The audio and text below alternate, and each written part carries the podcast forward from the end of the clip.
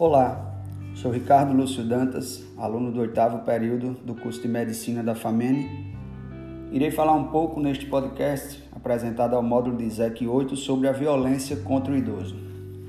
O Dia Mundial da Conscientização da Violência contra a Pessoa Idosa foi oficialmente reconhecido pela Assembleia Geral das Nações Unidas em 2011, após solicitação da Rede Internacional de Prevenção ao Abuso de Idosos, INPEA, que estabeleceu a comemoração em junho de 2006. Envelhecer de forma saudável, tranquila e com dignidade é um direito de todos. Entretanto, muitas vezes essa fase da vida é marcada por violências, abusos e agressões que podem ocorrer de diversas maneiras e causar danos irreparáveis.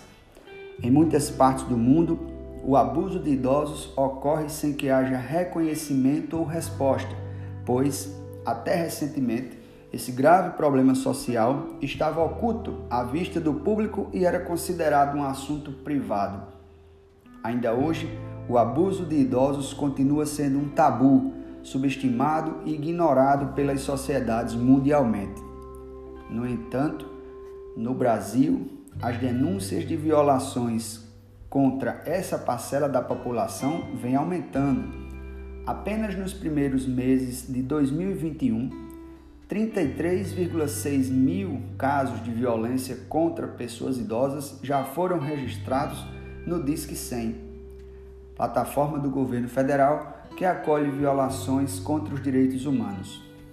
No ano passado, desde o início da pandemia, entre março e junho de 2020, o número de denúncias já tinha crescido 59%. Foram 25 mil 533 no total deste período. Negligência, violência psicológica e abuso financeiro estão entre os tipos mais praticados contra essas pessoas. O presidente da Sociedade Brasileira de Geriatria e Gerontologia, Carlos André Uerrara, afirma que mesmo com este aumento, ainda existe muita subnotificação dos casos. Além da dificuldade em denunciar, o presidente da Sociedade Brasileira de Geriatria e Gerontologia afirma que outro desafio é o reconhecimento do problema por profissionais de saúde. O médico, o enfermeiro ou o assistente social que atende aquele idoso acaba não identificando a violência. Existe o costume de procurar marcas pelo corpo de violência física e a violência emocional passa despercebida. Apesar do Estatuto do Idoso, instituído pela Lei 10.741 de 2003, garantir direitos às pessoas com idade igual ou maior que 60 anos, com frequência se tem notícia de quebra ou não do cumprimento de direitos básicos como a vida, a saúde, a alimentação, a educação, cultura, esporte, lazer, trabalho, a cidadania, a liberdade, a dignidade, a convivência familiar e comunitária.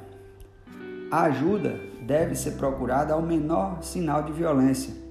Entre as iniciativas do governo federal, como já citei anteriormente, há o Disque 100 ou o Disque Direitos Humanos, um telefone que funciona em regime de plantão 24 horas, no qual a pessoa pode, de forma anônima, denunciar os maus tratos contra o idoso.